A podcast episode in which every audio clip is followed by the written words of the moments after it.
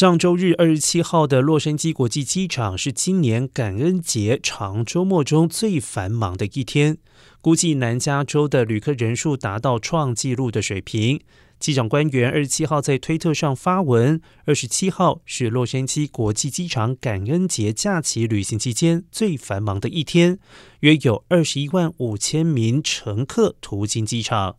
然而，数据显示，这个感恩节假期估计有创纪录的四百五十万名南加州的居民外出旅行，比起去年增长了百分之二点五。南加州汽车俱乐部 Triple A 也估计，这将是成为全美国有记录以来第三繁忙的感恩节假期。